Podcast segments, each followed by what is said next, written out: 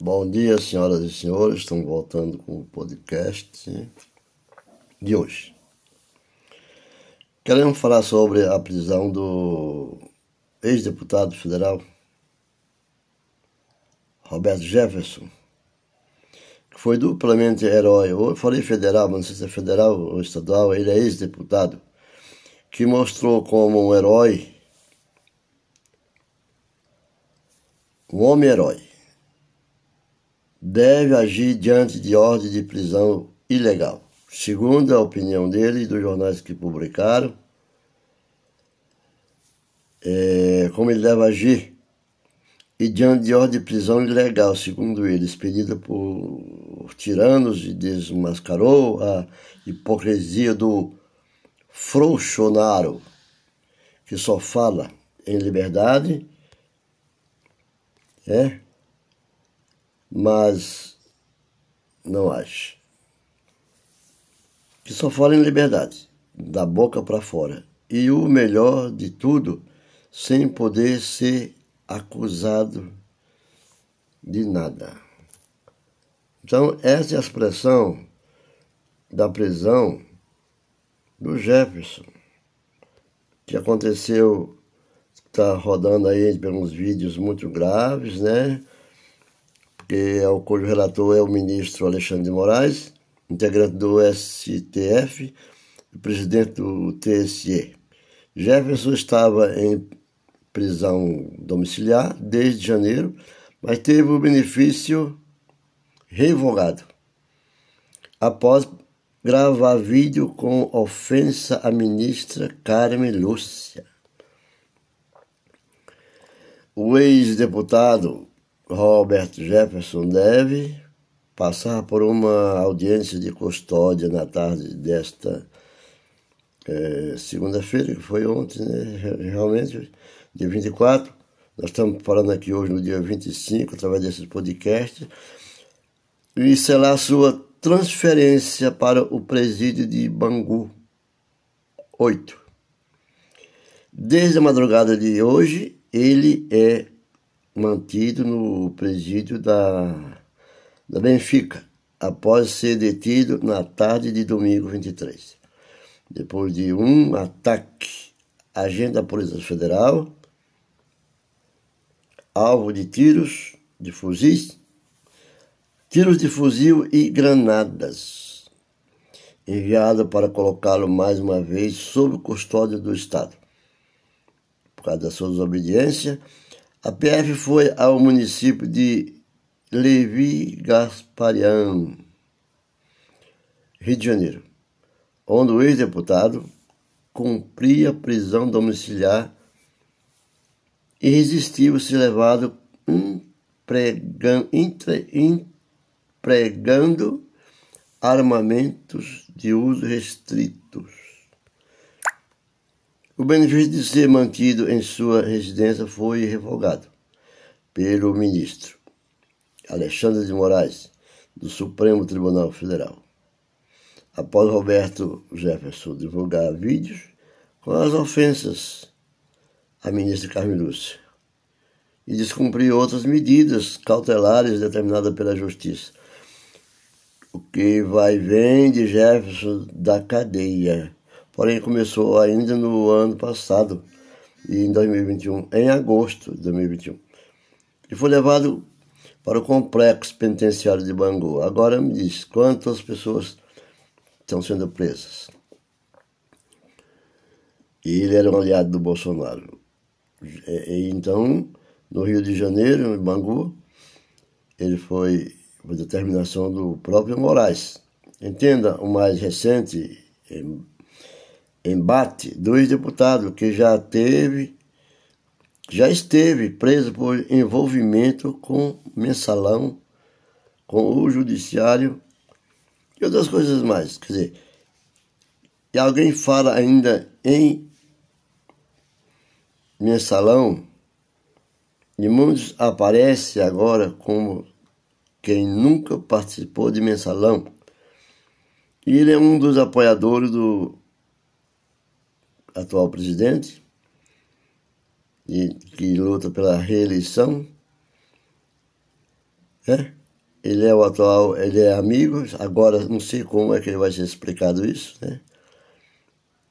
Mas teve uma prisão diferenciada, segundo os juristas, segundo as pessoas, os criminalistas, ministros e outros mais. Acho estranha a conduta do qual como ele foi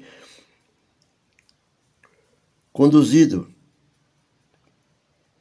à prisão.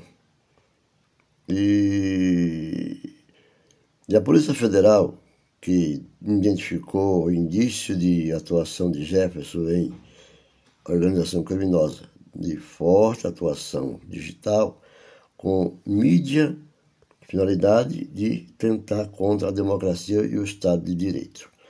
Então, nós vemos aqui na na reportagem da, do, do, do, do, G1, da Globo, do qual fala a repórter do podcast também. E né, até lá nós vamos vendo aqui o que ela tem para dizer. Um, é o assunto.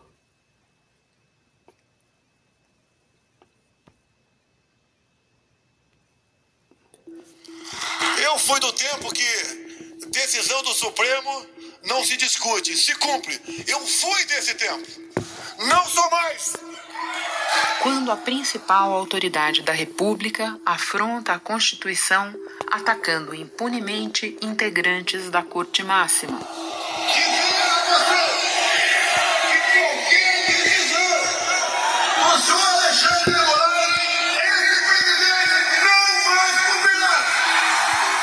Faz ameaças travestidas de falsa defesa das liberdades. A liberdade é mais importante que a nossa própria vida.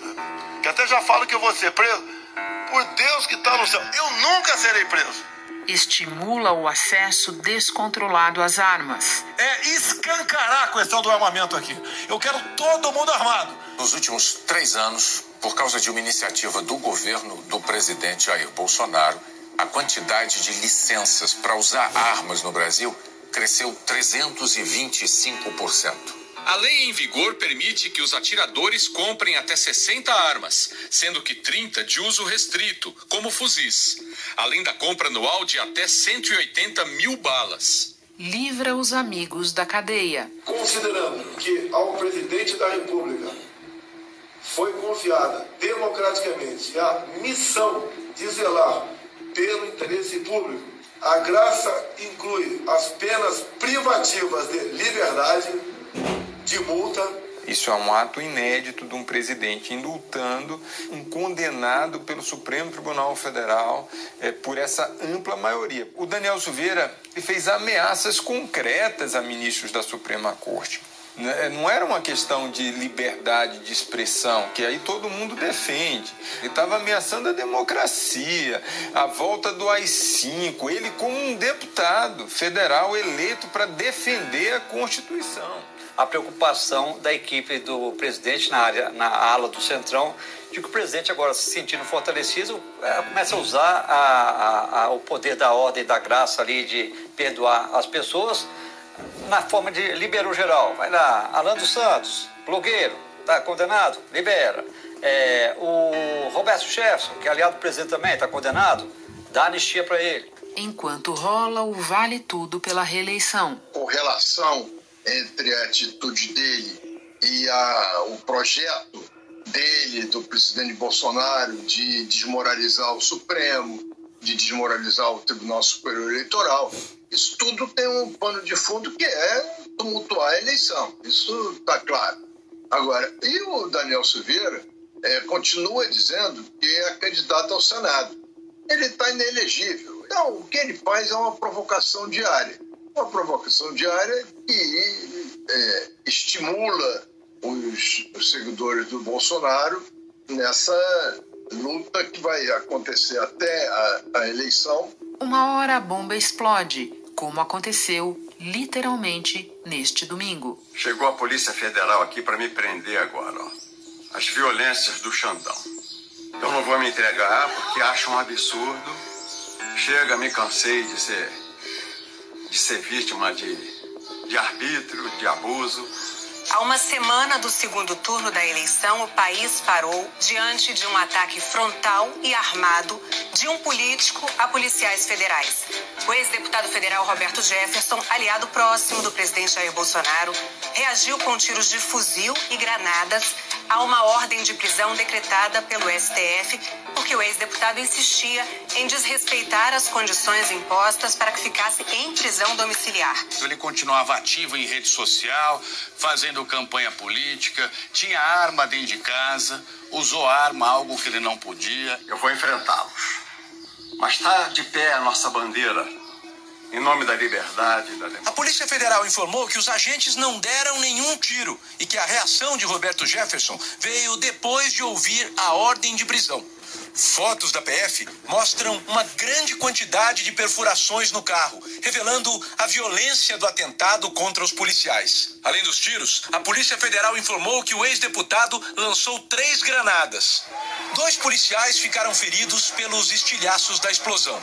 Um evento de gravidade inédita, mesmo considerando os padrões degradados da nossa história recente, e que suscita perguntas como a do professor de Direito Penal da FGV, Celso Villardi. Como é que é possível uma pessoa em prisão preventiva ter um arsenal de fuzis em casa? Como é que é possível uma pessoa que está numa, é, cumprindo uma alternativa à prisão pre preventiva, numa cautelar em casa, ter granadas na sua residência. E que levou o presidente candidato a um vai e vem de diversionismo e mentiras. Houve uma preocupação no núcleo da campanha do presidente Jair Bolsonaro. É tanto que tem uma nota imediata, primeiro em solidariedade à ministra Carmen Lúcia, aos ataques é, feitos machistas pelo Roberto Jefferson. Depois, é, o próprio é, presidente fala também dos policiais, mas faz é, críticas às investigações é, que levaram, motivaram Roberto Jefferson a fazer é, esse tipo de crítica contundente à ministra Carmen Lúcia. E... Agora, a conclusão no, desse, desse desfecho total é que todos experimentam a, a ilusão de que não vai ter sofrimento diante da vitória do presidente Jair Bolsonaro. Já experimentaram o sofrimento pela perda de bens? Já. Alguns vieram para o lado do Bolsonaro porque as igrejas evangélicas porque elas foram ameaçadas de pagar grandes fortunas de impostos e foram perdoadas pelo governo atual. Então, as maiores devedoras, por exemplo, no Rio de Janeiro, como Crivella, né, um dos presidentes da Igreja, da Igreja Universal, está preso.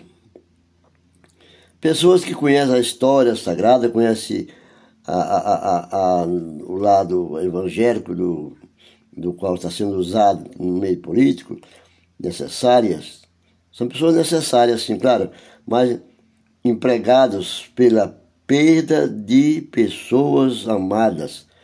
São seus filhos que aprendem, né, ouvindo essas violências, pela perda do prestígio e status, mas também pela perda da saúde mental, saúde psicológica.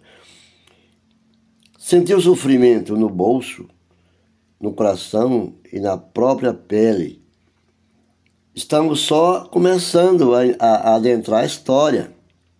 Essa história do novo presidente que quer se reeleger novamente, e, mas já percebemos que nos identificamos com ele as suas atitudes, que diz hoje, à tarde des, desmente, apoia como apoiou pessoas é, é, que são incapazes de mediar, negociar e ter atenuantes para achar uma conclusão, uma conciliação que aquilo lá não foi um, um, um mediador, aquele padre que entrou lá para, para ajudá-lo. E esse homem é um, Será que esse homem é um exemplo de vida? Será que esse homem é um exemplo de vida a seguirmos, especialmente nos períodos de sofrimento que todo brasileiro está passando? Mas vamos continuar ouvindo mais da proposta dele. As investigações é, que levaram, motivaram Roberto Jefferson a fazer é, esse tipo de crítica contundente à ministra Carmen Lúcia. Enfim, isso daí é, não deu o resultado esperado. É tanto que, diante do desgaste que estava acontecendo e a associação do Roberto Jefferson como um aliado do presidente, ele teve que, à noite, soltar um vídeo. O tratamento dispensado a quem atira em policial é o de bandido. da redação do G1. Eu sou Renata Loprete e o assunto hoje é o atentado cometido por um condenado da órbita do presidente contra agentes públicos federais. Eu converso com Andréa Sadi, apresentadora do Estúdio I da Globo News e colunista de política do G1, para entender o caso, conhecer o bastidor e dimensionar possíveis consequências às vésperas do segundo turno eleitoral terça-feira, 25 de outubro. Andréa, eu quero passar com você por diversos aspectos da ação do Roberto Jefferson no domingo. Começando pelo fato de que ele possuía um verdadeiro arsenal na casa dele, arsenal usado contra agentes da Polícia Federal. Ele já vinha violando de diversas maneiras a prisão domiciliar dele. Tudo errado. É, conta para nós o quão errado. Renata, o Roberto Jefferson é o amante né, das, das armas. Ele, se você entrar no perfil dele nas redes sociais, a gente que acompanha é, políticos, ex-políticos por dever de ofício, uma das coisas que mais me chamavam a atenção no perfil dele era exatamente essa exibição de armas. Ele tem uma, cole, uma coleção e não é apenas uma, um hobby que ele adquiriu no governo Bolsonaro com essa política de alargamento, né, por meio dos chamados CACs os colecionadores, atiradores e os caçadores. Ele tem um CR, que é o Certificado de Registro de Armas desde 2005, segundo as fontes do Exército com quem eu conversei para fazer essa apuração desde domingo, né, desde o dia da, da crise. Ele conseguiu esse registro em 2005. Ninguém sabe me explicar, porém, quando que esse registro foi suspenso, tá? Porque o registro do Roberto Jefferson estava suspenso no domingo, quando do tiro, dos cerca de 20 tiros que ele deu na, na Polícia Federal. Ele tinha registro para quê, segundo as minhas fontes do Exército? Para revólver, pistola, o, as chamadas carabinas, né, que é como eles chamam os fuzis, mas nenhuma, nenhuma arma automática, ou seja, de rajada. É, por que tudo isso é importante, Renata? Porque quando eu digo que o registro dele estava suspenso, o que ninguém sabe me explicar até agora, e eu acho que não está claro para nenhuma de nós, nenhum de nós, é como ele tinha armas em casa, sendo que ele estava cumprindo prisão domiciliar tudo bem, o registro estava suspenso, isso não significa automaticamente que ele precisaria devolver aquelas armas, porque estava suspenso. Só que esse registro dele foi feito no, em Brasília, e ele estava, como a gente sabe, no Rio de Janeiro. E não existe nenhuma guia de tráfego, como me explicaram, para que o Roberto Jefferson pudesse levar as armas para o Rio de Janeiro, de Brasília para o Rio. Então, o que vai acontecer a partir de agora? A, o Exército abriu um processo administrativo, uma investigação interna, uma apuração, para saber se ele mantinha essas armas ilegalmente no Rio de Janeiro ou se, na segunda hipótese que eles estão estudando, alguém entregou essas armas para ele. Em depoimentos à Polícia Federal, os policiais relataram como foram recebidos na casa de Roberto Jefferson. Roberto Jefferson apareceu em ponto alto da casa, logo falando: Vocês não vão me levar, eu não vou com vocês que o delegado Marcelo Vilela, com toda tranquilidade, disse que estavam lá cumprindo uma ordem expedida pelo ministro Alexandre de Moraes e que queria cumprir a decisão de forma mais pacífica possível. Que Roberto Jefferson então levantou a mão, mostrou a granada, tirou o pino e ficou com ela na mão. Que ele disse que iria jogar, dizendo que vocês estão juntinhos aí, vão machucar. Que segundos depois ele jogou em direção à viatura da Polícia Federal. Disse ainda que os indícios não deixam dúvidas de que Roberto Jefferson aguardava a Polícia Federal e agiu de forma premeditada e com intenção de matar os policiais, que se recorda de ao menos três explosões de granada e muitos tiros. Roberto Jefferson alega que não atirou em nenhum policial para machucar, mas admitiu que deu mais de 50 tiros de fuzil calibre 556. Mas e antes, se isso não tivesse acontecido? Quem fez a fiscalização dessas armas que estavam na casa de um criminoso, né, que estava cumprindo pena, como é o caso do Roberto Jefferson? Lembrando para quem não acompanha esses assuntos de perto que mesmo no governo Bolsonaro não pode ter granada em casa de jeito nenhum. Granada não pode, não haveria permissão é, que desse a ele essa possibilidade e que o Roberto Jefferson já vinha violando a domiciliar de diversas maneiras, postando em redes sociais quando não podia e lançando, por último, aquele ataque à ministra Carmen Lúcia é, logo antes de receber é, a Polícia Federal literalmente a bala é, no domingo. Agora, tem vários personagens para a gente analisar nessa história, André, e um que me parece bem importante é o do ministro da Justiça, Anderson Anderson Torres, com quem você conversou já no domingo. Bolsonaro disse que mandou ele lá para acompanhar o caso. Ele mesmo disse que estava lá para pacificar a questão, quando na verdade ele estava indo é, ver uma situação em que agentes da corporação que ele comanda tinham sido alvo de um atentado. Só que ele acabou ficando fora dali. Ele ficou em Juiz de Fora, para ser mais precisa, a 50 quilômetros de Comendador Levi Gasparian, onde estava o Jefferson. E como é que você avalia esses movimentos? O que explica a mudança de atitude dele? O que, que o papel do Anderson Torres nos diz sobre essa história, como a gente disse no começo, toda errada? Eu tô aqui gravando com você, eu recebi um, um, um WhatsApp de uma dessas minhas fontes da Polícia Federal é, dizendo que hoje, segunda-feira, enquanto a gente está gravando aqui por volta das 18 horas de segunda, é, a, a, grande discussão na polícia hoje é que eles estão cada vez mais incomodados. Aí eu estou falando da turma que não quer a, a, a, Polícia Federal fazendo companhia à imagem da PGR sob Aras, das Forças Armadas sobre o Paulo Sérgio, né? ou seja, esse desastre na imagem das grandes instituições do país. Essa turma da Polícia Federal, que ainda está tentando é, blindar o que sobrou da corporação no governo Bolsonaro, da imagem, ele me diz assim, Sadi, Bom, o ministro da Justiça, o Anderson Torres, e o DG, né, que é o diretor-geral da Polícia Federal, eles passaram o dia tentando mostrar, ou pelo menos passar a impressão, na visão desses investigadores, de que eles estão preocupados com a imagem da Polícia Federal, sendo que desde o começo do domingo, quando estourou esse caso do Roberto Jefferson, a grande discussão era o que o Anderson Torres e o Márcio Nunes o DG da PF foram fazer no Rio de Janeiro. O ministro gravou um vídeo de dentro da sede da PF e postou nas redes sociais afirmando que veio a juiz de fora para acompanhar mais de perto a prisão de Roberto Jefferson em Levi Gasparian. Somos surpreendidos com o grave episódio de um cumprimento de um mandato judicial por parte de policiais federais que foram recebidos a tiros e, por incrível que pareça, até com uma granada. Segundo especialistas, é incomum o deslocamento de um ministro da Justiça para acompanhar a execução de uma prisão. Sendo que, quando uma crise dessa começa, instala-se um gabinete de crise, tá tudo certo, o ministro até pode acompanhar de longe, do ponto de vista estratégico, essa, uma operação como essa. Mas ele não tem nada que participar, porque primeiro que tem o chefe imediato ali, né, que é, o, é quem está é, responsável pela operação.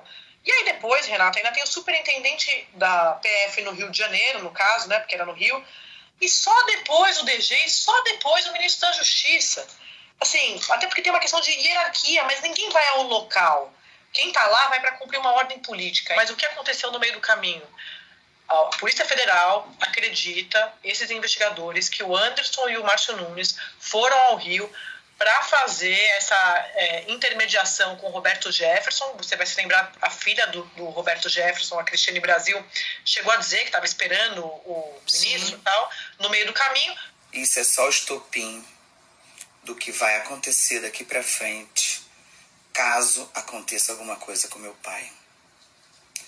O que eu tenho para dizer a vocês é que ele não vai se entregar. Meu pai não se entrega. Xandão, você não manda no Brasil. E meu pai não tá maluco. Só que no meio do caminho, eles tomaram ciência da decisão do Alexandre de Moraes, dizendo que quem aparecesse para apresentar qualquer tipo de obstáculo à operação ia ser acusado de prevaricação. Eles deram meia volta e foram parar em Juiz de Fora. É isso que acreditam investigadores da Polícia Federal. Eles não foram à casa do Roberto Jefferson por temer o Moraes, mas para esses investigadores, eles, o motivo da viagem aqui era para resolver politicamente a questão do Jefferson, que eu adoro essa expressão que é ex-aliado. Não, ele é aliado. Sim. O, que é, o que é ex agora é a solidariedade, né? Não tem mais solidariedade a Roberto Jefferson. Mas Sim. ele é aliado, né? Do presidente da República. Espera só um instante que eu já volto para retomar a conversa com Andréa Sadi. O Bradesco está comportando.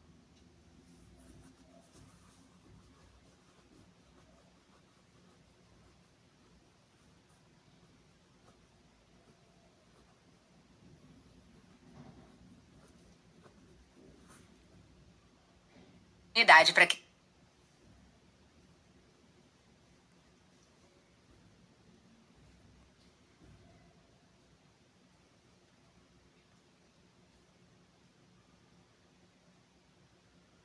Investe. O Investe Mais Bradesco organiza sua carteira de uma forma estratégica. Ele junta seus investimentos, inclusive os de outros bancos e corretoras, num só lugar. Cuidar dos seus ativos fica bem mais fácil.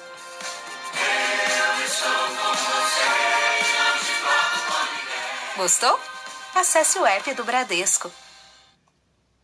Coisas que me ocorrem enquanto você vai fazendo o teu relato. Primeiro, o relato da tua fonte deixa claro que é, foi criado um problema grave dentro da Polícia Federal e isso ajuda a entender a minha próxima pergunta para você. Né? É, outra coisa que talvez as pessoas não lembrem, que o que você está descrevendo não é só que fere a hierarquia, é que não tem precedente. No passado recente do Brasil, dois ex-presidentes foram presos e não teve ministro da Justiça para acompanhar em nenhuma situação. Né? O que me leva, Andréa, ao personagem do presidente Bolsonaro. Você acompanhou esse caso, como eu disse, desde o primeiro instante, e talvez seja uma boa hora a gente lembrar que a reação do próprio Bolsonaro e de seus aliados foi dividida em dois tempos completamente diferentes. Um primeiro em que eles se dividiam entre defender ostensivamente o Roberto Jefferson ou colocar panos quentes, no caso do próprio Bolsonaro, e um segundo tempo em que o presidente atirou o Roberto Jefferson no ar. Pode fazer essa memória para nós desses dois momentos? O Roberto Jefferson, como você bem coloca, era um desses bolsonaristas apoiados e defendidos publicamente pelo presidente da República e seus assessores e seus ministros. Estou recebendo a Cassiela aqui, que ela é presidente do PTB, é, tem uma longa história com o Roberto Jefferson também, já fui do PTB, e obviamente o partido nos apoia, estará junto conosco eu, eu que quero agradecer, meu presidente. Nós vamos estar juntos, viu? Pelo bem da nação. Um abraço lá, Roberto Jefferson. Oh, grande... No domingo de manhã, quando começou toda essa confusão, é, Otônio de Paula, que foi vice-líder do governo Bolsonaro, que é deputado federal, ele for, gravou um vídeo e eu, e eu, acho curioso porque eles deixam registrado, porque como é, essa é a linguagem deles, né? O mundo digital, eles precisam provar, não, não, não basta apoiar, você precisa provar que você está apoiando e repassar e divulgar e mandar na, na, lista de transmissão. Foi o que o Tony fez. Ele divulgou um vídeo dizendo que, é, defendendo Jefferson, que ele estava mais tranquilo, porque ele tinha tido informação de assessores né, da presidência de que a presidência ia mandar as Forças Armadas. Eu consegui falar com, com a assessoria do nosso presidente. O presidente já tomou a decisão de mandar as Forças Armadas proteger o nosso Roberto Jefferson. Parabéns, presidente Bolsonaro, pela sua atitude de proteção à pátria, de, de proteção a Roberto Jefferson. Quer dizer, é, até agora, a gente não teve, até o momento que a gente está gravando, nenhuma negativa do presidente da República a respeito desse vídeo do Otone. Sim, e é importante a gente lembrar que o Otone foi a pessoa escalada para apagar o incêndio no caso do assassinato do tesoureiro do PT lá em Foz, cometido por um bolsonarista. Ou seja, é alguém da cozinha do bolsonarismo, né? Sim.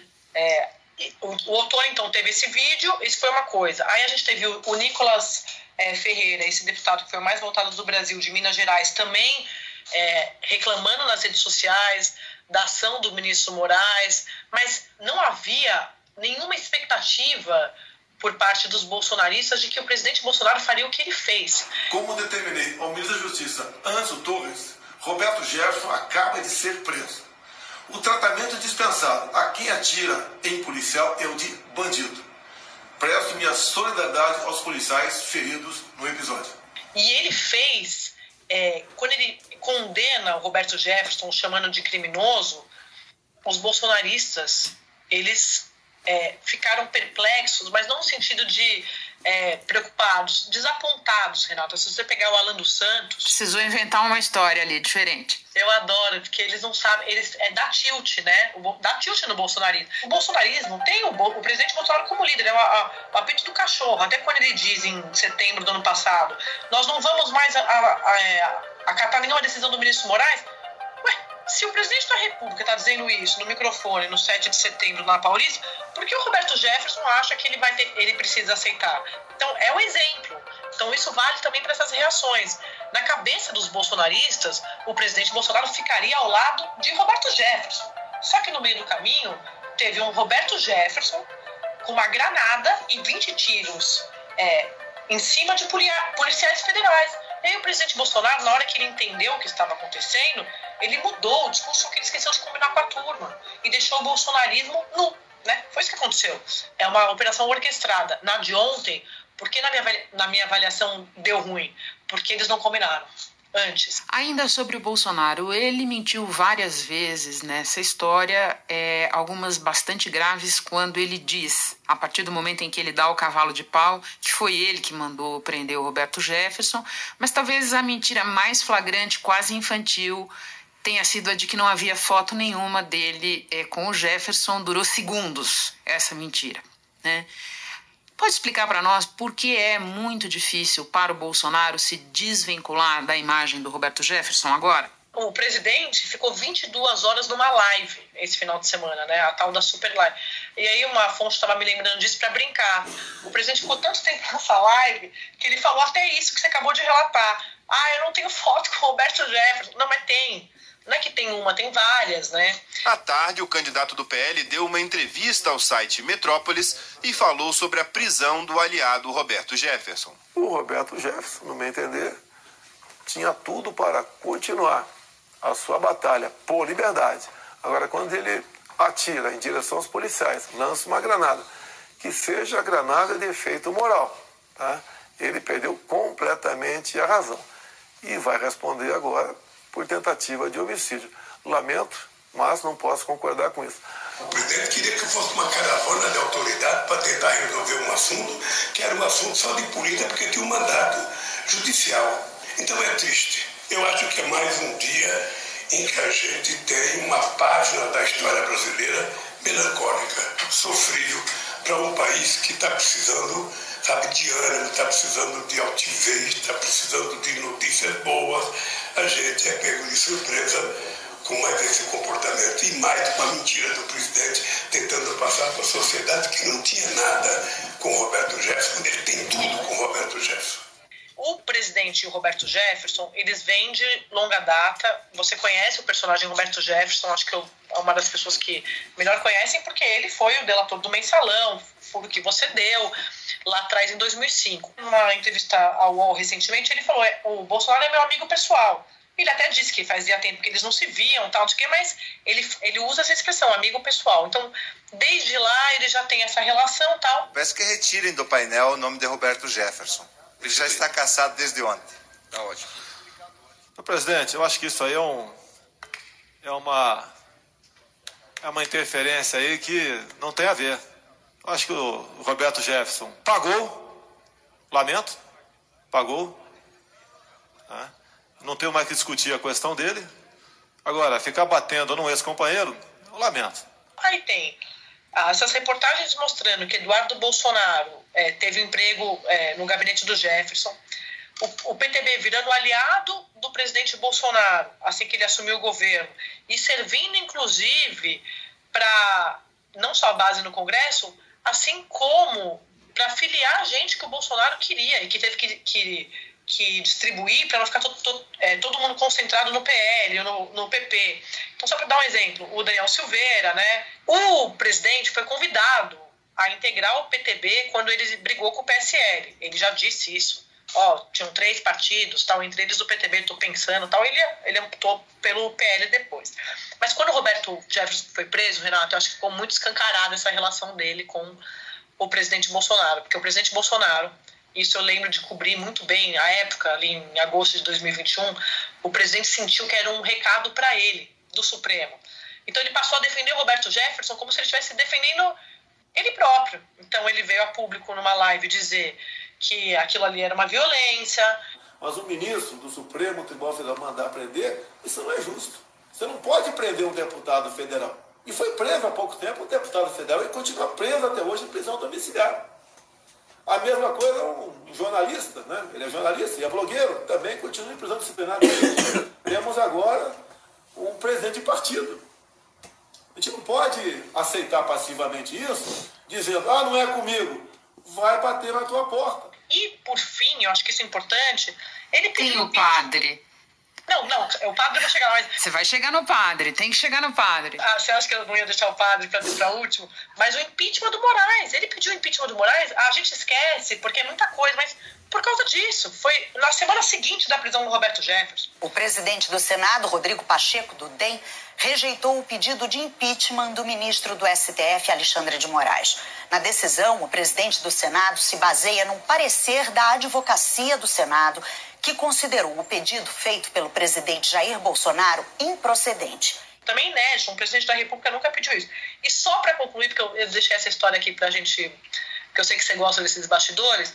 Renata, o ministro do Supremo, com quem eu conversava hoje, me contava que quando Roberto Jefferson foi preso, uma das amigas do Flávio Bolsonaro, que é a desembargadora Maria do Carmo, do TRF1, ela pediu, ela entrou, ela, ela agiu junto a ministros do Supremo para que ele fosse para a prisão domiciliar por causa da condição de saúde dele. De fato, ele tem uma condição de saúde frágil, Jeffrey ele foi para domiciliar, só que ela intercedeu por ele. E aí eu lembrei disso hoje, porque ontem ministros do Supremo foram até, a, por meio do zap, ali, mensagem, foram até a, a tia Carminha, como ela é conhecida, falar, ué, vocês, você não pediu, olha só esse cara, tal, não sei o quê. Então, só para mostrar mais um elo da família Bolsonaro, porque a Sim. Carminha ela é responsável por uma das responsáveis por indicar o Cássio Nunes Marques ao Supremo, muito amiga do Flávio Bolsonaro. E por fim, como você bem colocou, vamos ao padre. Antes de você é, explicar a questão do padre, eu coloco aqui um comentário que o procurador Vladimir Aras, não confundir com o procurador-geral Augusto Aras, fez a respeito desse episódio. Até padre empastelou a cena do crime, Andréia. Não, Renata, eu me lembro dos investigadores estarem é, revoltados com essa questão de contaminação da cena do crime. Porque, assim, primeiro, quem deixou o padre Kelman entrar na cena do crime? Eu questionei a Polícia Federal oficialmente. Ninguém responde. Quem deixou o padre Kelman entrar? Ele entregou uma arma para a Polícia Federal. Enquanto os policiais estavam no portão, quem entrou na casa foi Padre Kelmon, o candidato que substituiu Roberto Jefferson na eleição presidencial. Imagens nas redes sociais mostram Kelmon passando pelo portão uma arma que teria sido usada por Roberto Jefferson no ataque. E assim, ninguém entendeu, porque você mexe, você, você acaba alterando ali a, a cena com muita gente. E teve também aquele episódio, Renato, do policial confraternizando né, a cereja do bolo. Só falta servir um café, pediu, pedir desculpas para o Roberto Jefferson por levá-lo embora. Entendeu? É a ordem que eu tenho. Tá? Prioridade zero A equipe está aqui para isso. E eu quero dizer uma coisa. O que o senhor precisar, a gente vai Não atirei mesmo. Eu falei, vocês não têm como me levar. Vocês não estão armados, porque todo mundo sem colete. Tá. Todo mundo de peito nu. Falei, vocês não têm nada que me aqui. Então assim, fica tranquilo. Mas eu não atirei, ele três vezes ficou enquadrado no meu redor. Eu não quis, falei, não, não atira dele, Não atirei. Quando eles correram a, atrás da, da, da, viatura, aí eu joguei a granada na frente. A granada era quê? A granada de efeito manual. Ah, Tá tossindo lá. É, não, sei, eu sei. É, eu sei. Aí quando eles correram, desceram lá, É, aquilo também é, constrangeu a Polícia Federal de um jeito, porque é o Kelman, né? Se você for olhar a foto, esse policial e o Roberto Jefferson. E o Roberto Jefferson descreve. Imagina, você recebe a Polícia Federal com 20 tiros, a bala, granada, e você ainda deixa o, é, o, o, o criminoso sete horas para ser entre, é, para ele se render. A Polícia Federal internamente quer saber por que foi concedida essa espécie de regalia até na hora de ir embora, porque não botaram ele num camburão, ele saiu num carro que é usado até para é, blindado, que é usado para transportar até é, chefes de Estado de outros países quando estão no Brasil. Quer dizer, até isso os investigadores não entenderam. Por que, que ele Sim. saiu no carro e não no camburão, né? Algemado. E só para a gente desenhar o vaso comunicante aqui, Roberto Jefferson Bolsonaro, o padre foi o laranja que o Roberto Jefferson arrumou para o Bolsonaro no primeiro turno da eleição fazendo o papel que fez, inclusive, no debate da Globo. Nessa eleição, Jefferson teve a candidatura à presidência barrada pelo Supremo e foi substituído pelo padre Kelman, que fez dobradinha com o presidente Bolsonaro no debate presidencial.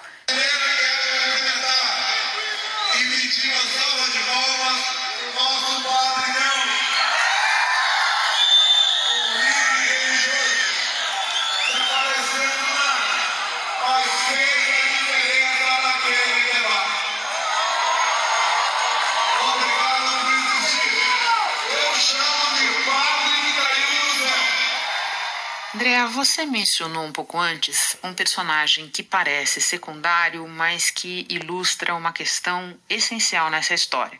É outro criminoso da extrema-direita, da estimação do presidente, o deputado Daniel Silveira. Quando Bolsonaro concede a graça a ele, aquela turma da campanha que você mencionou pessoal que está lá tentando reeleger o Bolsonaro fica de cabelo em pé e diz: opa, tem que parar por aqui. Não pode ser um liberou geral, não pode dar perdão para o Roberto Jefferson, porque senão não sabemos as consequências. Então, minha última pergunta é a seguinte: o que o Roberto Jefferson busca? É o dedão. Mas, se a gente não estivesse a cinco dias do segundo turno, ele teria a chance de conseguir? Renata, eu acho que se o presidente tivesse um pouco mais à vontade, ou nas pesquisas, ou como você disse, não nas eleições, eu acho que ele ia, sim, dar prosseguimento a esse plano. E se ele for reeleito, eu não descarto que isso venha acontecer em algum momento.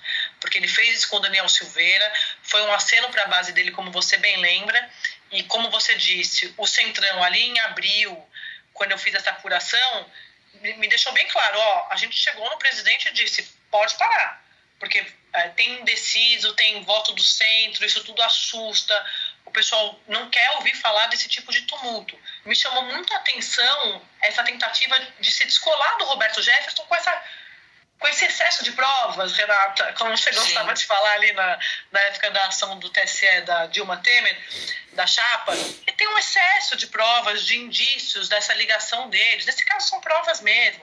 Às vezes eu acho de verdade que eles, eles são daquela tática do vai que cola. Andréa, muito obrigada por compartilhar tanto da tua apuração conosco. Um prazer te receber no assunto de novo. Bom trabalho para você aí. Obrigada pelo convite. Então, continuando agora com essa entrevista que nós acabamos de ouvir, eu gostaria de acrescentar que essas eleições complicadíssimas, que as pessoas não estão vendo para onde eles estão sendo levadas. Mas creio ainda possível combinando com uma e outra, organizar o Brasil em bases democráticas autênticas, que vale dizer, sem ditaduras. Já foi o tempo da ditadura, nós estamos num país livre né, do Estado de Direito. Agora, nem de, nem de minoria, nem de maiorias, nem tirania pessoal, que é que nós estamos vendo sempre, os, ataques é, as ofensas, nem partidária, nem de grupos econômicos, nem de classes sociais. É, tal esforço é possível, parece, exatamente na medida em que é, as reformas prometidas e que as que já também aconteceram, as providências, as lideranças, os movimentos, os esforços, as mobilizações que se façam para as soluções que o povo almeja, das quais tanto carece, sejam acompanhadas de uma nítida separação, inconfundível e inconciliável, inconciliável entre aqueles que se aqueles entre a democracia que se diz democrático e aqueles que ainda é um irmão gêmeos um irmão gêmeo do passado comunista que teve no Brasil, a ditadura, pode-se falar também, nunca é demais, do fascismo, ao menos em suas formas larvadas, que é o tudo quanto esta irmã gêmea que tanto perturbou o nosso Brasil está querendo ressuscitar entre os mortos. Eu fico por aqui, desejo que todos entendam a situação do Brasil nessas eleições tão tumultuadas. Não sou partidário, sou apenas uma pessoa que trabalho para ajudar, para orientar, para conduzir e para que até aqui as crises nacionais não sejam tratadas em outras bases, a não ser dentro do direito né, do qual o Brasil tem uma Constituição perfeita. E homens decentes, creio que todos serão dignos de uma pátria amada, como está ressalvadas na nossa bandeira. Obrigado. Agradeço por estar ouvindo até o final desse podcast de hoje. E eu sou o Valdeci Fidelis, do podcast Igreja Evangélica de Missões, né, Rádio FM de Comunicação. Fico por aqui, mais uma vez, obrigado. E que Deus o abençoe a todos.